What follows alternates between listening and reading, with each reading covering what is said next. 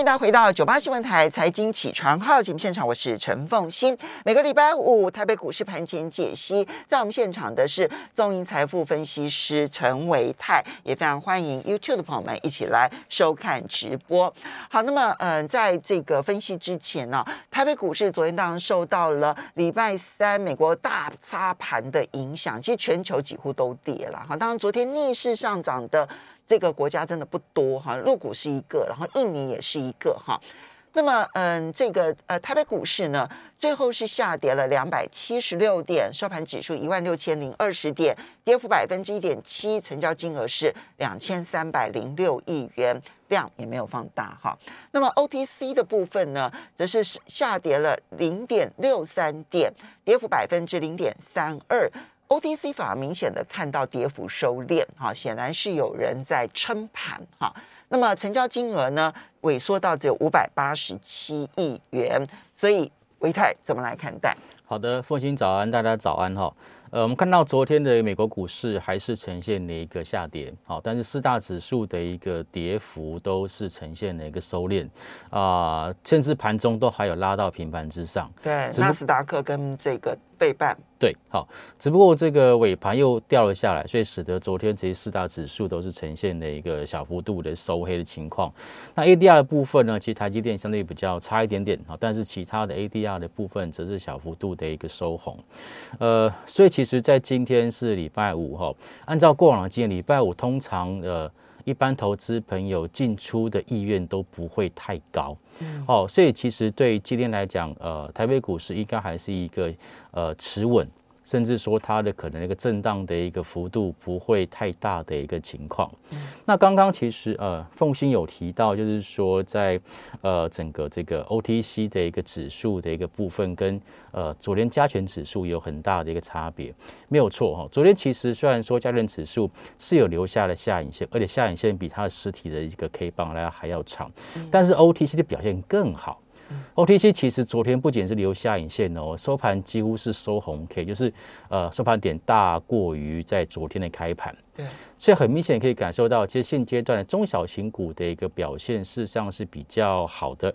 比较受到市场上面的一个青睐。那么大型的所谓的全指股的部分哦，呃，其实我个人观察这两天其实还是在补跌一些所谓的一个金融股跟航运股。嗯，尤其是在昨天，呃，航运股的一个部分，我们看到投信的卖超的前五名当中，就卖了航空双雄跟长隆加阳明，嗯，然后其次是呃中钢跟华兴这个比较属于大型全职股的一个部分。好，所以回到呃一开始我们刚刚讲说，哎，三大法人好像有在做卖超，对不对？尤其在投信。很难得看到投信站在卖方，嗯，在过去其实呃，投信一向都是站在买方的。对，那我跟各位报告一下哈，因为现在是五月二十号，接近到呃第二季的一个下半段了哈。那通常他们会在做一个就是持股方面的一个调整。也就是说，昨天这个小幅度卖超的背后的原因，其实是来自于他在进行持股的调整。嗯，他把相对高档的一个个股去做卖出，然后换进就是一些相对低档的一些股票。所以在卖价格比较高的跟买进价格比较低的这个过程当中，它的金额就会变成就小幅度的一个卖超动作。哦，它其实并不是呃在看坏台北股市。那所以从昨天的。电子股成交比重依然能够维持在百分之五十以上情况之下，就如同我们在前一两个礼拜所提到的，这个行情如果要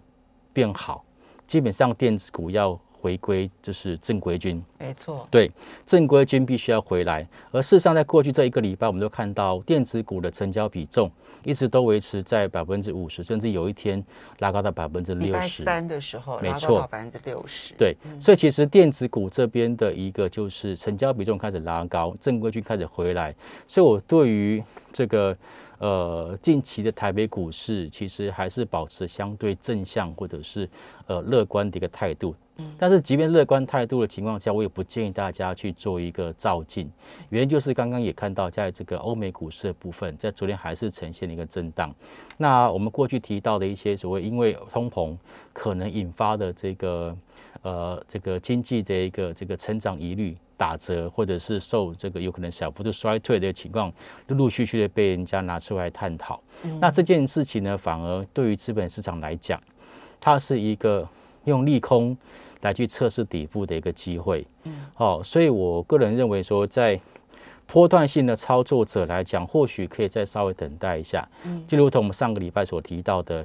左先预备，右先预备，现在可能是在又先预备的阶段，好，那等到真的全线预备，就是，哎，金融股也修正完了，然后呢，高档的传产股，例如说航空的部分也修正完了，OK，那大家就同时都在相对的低基期的一个位置上面，到时候下半年的一个发动才会比较漂亮，有机会走出波段的走势。好，所以呢，你觉得现在其实大盘的角度来看的话，电子股可能会变成围撑盘，对不对？然后金融跟船产反而现在是一个最后的末杀段吗？嗯，对，呃，通常最好的股票往往都是在最后再跌。好，那这一波其实，在航空啊，或者是金融股，其实是呃。跌势算是比较属于末段的，就等到他们都修正完之后，大概呃八大类股大概都已经回到相对的低档的位阶。好，这个是我们现在的一个观察。那但是昨天其实有非常多的中小型的个股，有些电子股的部分在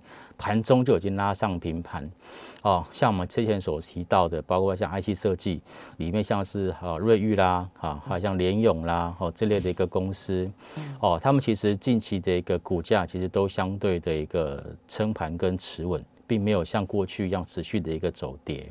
好，然后还有呃。呃，面板双虎的部分，昨天其实早盘虽然说是开低，不过后来尾盘也是往上去做一个垫高，嗯，好，然后甚至呢，像是呃比较大型的全职股，像联电啊，然后这些日月光等等，其实基本上昨天的股价表现都没有很弱，嗯，好，所以我讲，呃，从整个盘势结构还有成交比重的一个结构来看的话，其实电子股目前其实还是目前多方的重心。好。那我们也许其实你因为刚好提到 IC 设计，像瑞昱啊、联咏啊这些，昨天都是逆势上涨的个股。那我们这边也许可以来盘点一下逆势上涨的个股要怎么来看待，因为昨天几个族群啊。是比较明确的，可以看到逆势上涨。那这样最明显的其实就是 IC 设计了。是的，嗯，好，呃，IC 设计呢，在昨天算是相对的一个持稳。那像刚提到的瑞昱啦、联咏，甚至连联发科，昨天基本上都是属于就是呃小幅度上涨的一个表现。哈，联发科小跌百小跌百分之一点一七，OK，但是它好像 K 棒是收红 K 对，但它是有这个。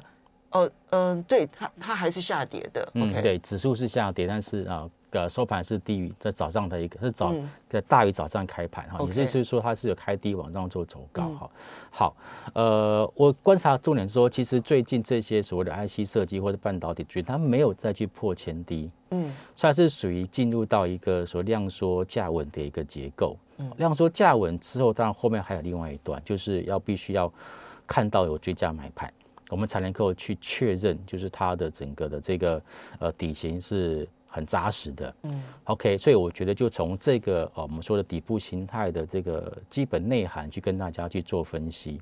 现在有一些电子股，它是只在第一阶段而已。嗯，就是下跌之后量缩价稳，但是它没有看到第二阶段所谓的一个这个所谓追加买盘。例如说哪些？例如说像。呃，P A 功率放大器的文茂，或者是全新，他们跌的其实很重。嗯，好，那在低档爆完大量之后呢，其实股价现在是横盘而已，啊，只是横盘，并没有说非常的强势。哈，那外资有在回头做买超了，但是呃，就是我刚提到的，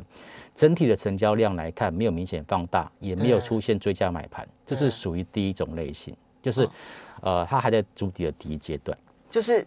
嗯，它的低档似乎已经没有再破低了，但问题是它也没有脱离低档区，是就一直在低档区这个附近呢。可能比如说在月线之下讲，像以稳茂的这个线型看起来，它就真的就在到了月线就拉回。是可是也没有再破前低了。没错，嗯哦，这个是属于第一阶段的这种形态。嗯那第二阶段形态就是，哎，它有往上做走高了。就除了前面半段，通常在四月这四月的中下旬，有看到这个呃，就是有见到看到一个低点，但是呢，看到低点之后呢，其实它的股价持稳之外，它还有出现追加的买盘，又像刚刚的呃呃这个联益呃这个瑞玉的部分，对嗯哈，热议的部分其实现在其实它也就股价都已经站上月均线了。它是呃，甚至于昨天已经站上季线了。对，好、对类似这样子的一个这个标的是属于有领先打底的一种迹象的一个股票，哦，那就是可能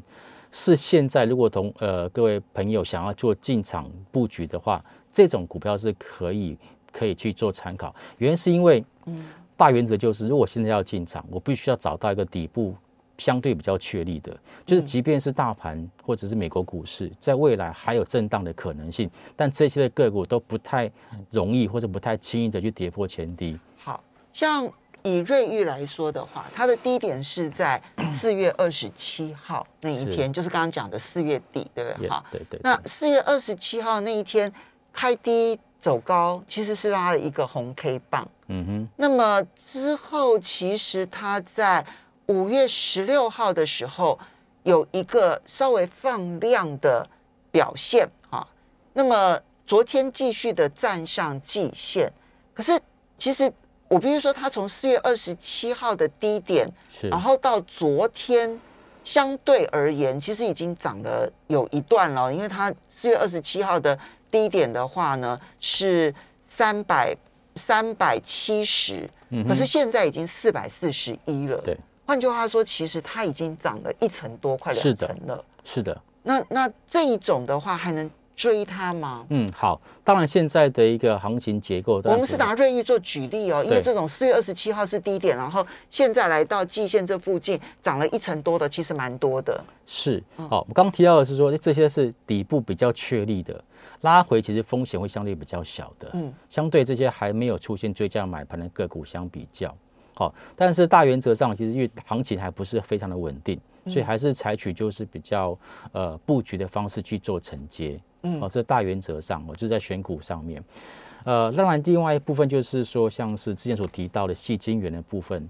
这一波所以你也不建议他一下就去追，对不对？我觉得落底的时间还没有这么快。嗯，对，好、这是真正要转为多头的攻击还没那么快，但是有些个股已经开始浮出台面。所以只是提醒大家它浮出台面，对，然后要开始注意它，并不是代表说你要追它。是，休息一下嘛。欢迎大家回到九八新闻台财经起床号节目现场，我是陈凤欣。在我们现场的是中英财富分析师陈维泰，也非常欢迎 YouTube 的朋友们一起来收看直播。好，那么嗯，维泰其实是提醒大家，现在有几种形态的这种个股，对不对？好，类型啊啊，比如说第一种类型是它确实已经呃不再破新低了啊，然后呢，但是呢，它也没有脱离低价区，所以呢，它甚至于没有办法站上月线的，比如说像稳茂、PA 族群都是这这一类的哈。那第二类是它比较强势，四月底就已经到了低点了，然后接着呢，甚至于反弹，反弹了超过一成，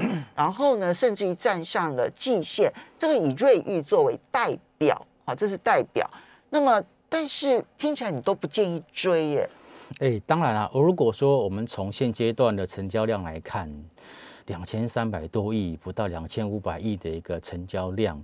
呃，要让这些就是呃个股能够出现大涨特涨，我个人评估哦，这个客观条件是比较不够的啦。嗯，哦，所以只能说，对于目前已经有一些领先做主底的这些的一个个股，可以优先去是列为我们的一个口袋名单。嗯，OK，那当然接下来呃就是呃六月份，六月份啊、其实呃有一些就是营收可能还会持续的，就是呃持平或者是啊、这个下滑，就是一般第二季的所谓的传统的淡季。嗯啊，这个当然对于股价来讲，其实是一种呃利空彻底、反复测试底部的一个前提、一个条件。那但是我其实对于下半年基本上还是会比上半年看的还要好一点点。所以你觉得出手的时间点你会落在上嗯，就可能六月，然后期待下半年吗？对，我觉得六月份其实可能会是比较安全的一个时间点。嗯嗯哼，好，OK，所以所以刚刚提到的都是在相对电子，对不对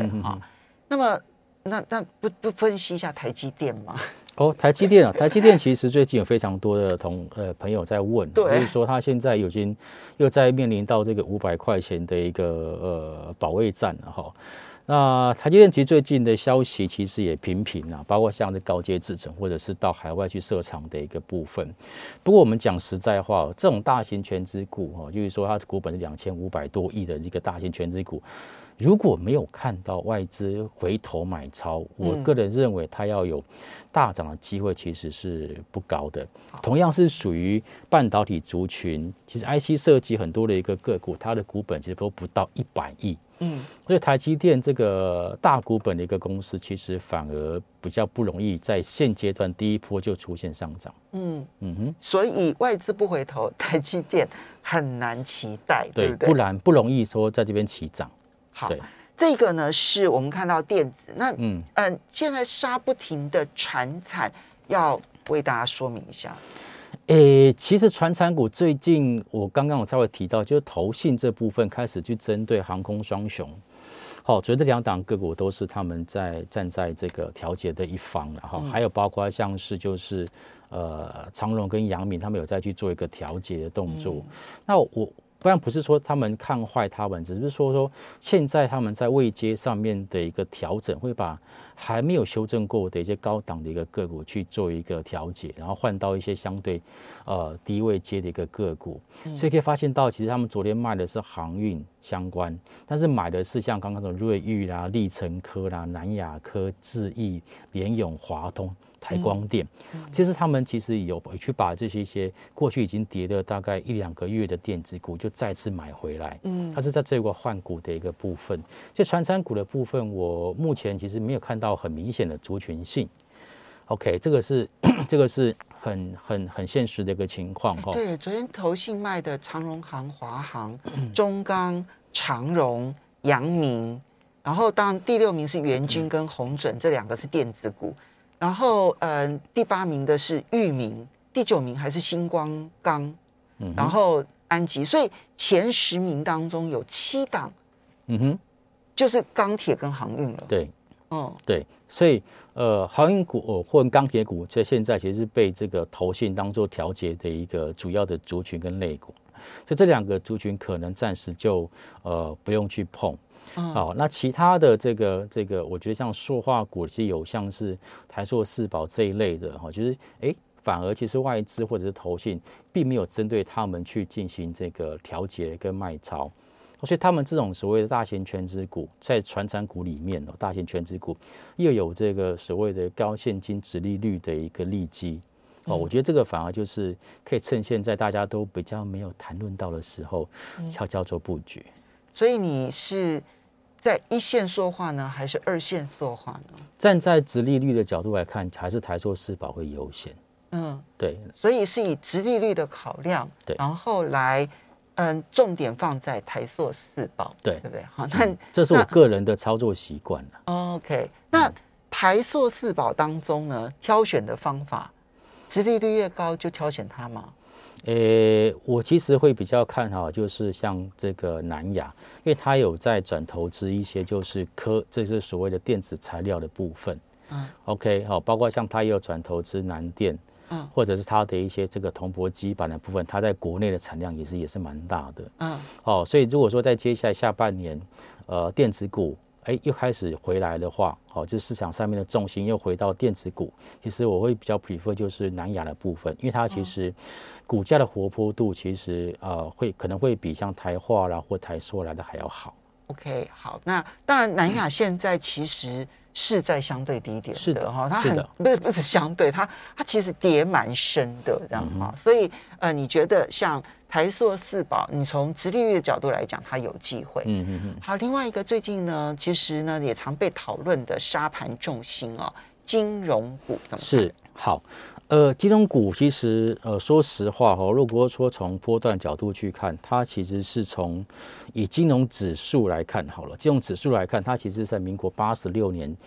见到高点，然后就修正到现在，一直到今年才再回到民国八十六年的一个高点。嗯换句话说呢，已经二十二十五对，年，从八十六年来算的话，对哇，那那是快三呃二十五年了对，呢。二十五年，二十五年的一个二十五年的一个情况，所以。呃，创下二十五年新高，当然一定会有一些就是获利回吐或者是解套些卖压都产生，但我个人认为，其实获利卖压比较容比较比较多啦，因为其实的没很少有股票哈、要报二十五年，然后报到现在然后才解套，因为它过去中间过程当中还有一些所谓的配息或者是配股，其实现在成本应该都是没有到这么高的哈、只是我在问一件事情，是说会去投资金融股的人，如果他现在已经做卖出了，嗯，他会马上买回来吗？你说应该不会吧？对，因为其实，在我们在我们的分分分析里面，其实投资金融股的投资人属性跟投资电子股的投资人属性是不一样的。嗯 OK，你投资电子股的朋友，可能他会比较习惯做所谓的一个高出低进来回操作。嗯可是会去投资金融股的人，通常比较少会高出低进，他就是买完之后就放着，然后放一段时间，可能两年、三年、五年。所以其实这一波在不管他是报几年的金融股，都来到历史的相对高档，他去做卖出之后，理论上不会这么快买回来。所以嗯你会觉得它的修正还有的修正？呃，我不不能够这么讲，我是说这个买买买盘的力道会在这边会没有像过过去这一年来的这么样的积极。嗯对，好，大家会稍微观望一下。我也曾经问过几个就过去长期来投资金融股的朋友，嗯，我问他说现在掉了一成五了，快两成了啊，有些超过两成，你会不会这时候买回？他们说不会。那那这样子，那一般人能介入吗？好，问题就在于说，现在介入金融股的观念跟过去不太一样了。过去其实是因为金融股长期来股价低于净值，对，然后它又有稳定的一个配息，嗯所以大家会做这种所谓的一个长期布局的一个比例分配。嗯所以现在就金融股的话，就是比较着眼在就是说，哎，短时间之内，在六月十六号，哦，它有这个所谓的央行的升息的题材，或者是美国联总会开会的题材。那么在这升息循环的情况之下，哎，呃，有一些这个金融股可能短线上跌升，那会有一些就是呃这个题材面的一个刺激。所以你觉得不是传统投资金融的人会加介介入，可能会是短脆的人介入。我也对，我觉得有可能是这一种，甚至说我在前两天我稍微看了一下，现在股价低于净值，而且而且这个呃，殖利率超过五个 percent 以上的金融股其实还不是很多，嗯，就是开发、元大、国泰跟富邦，大概就这四家，就是股价同时低于净值的。嗯。好，所以其实只要还有很多的一些有结论了，因为我们快节目快结束了。好，嗯。所以尽量去挑选，就是没有这次跟产险有相关的金融股，有可能是被误杀的，可以优先做考虑。所以没有产险的，对不对？因为防疫险的这一个呃问题还没有真正被解决，对不对？好看起来是好没有产险的。好，那提供给大家做参考了。我们要非常谢谢中银财富分析师陈维泰，也要非常谢谢大家，谢谢。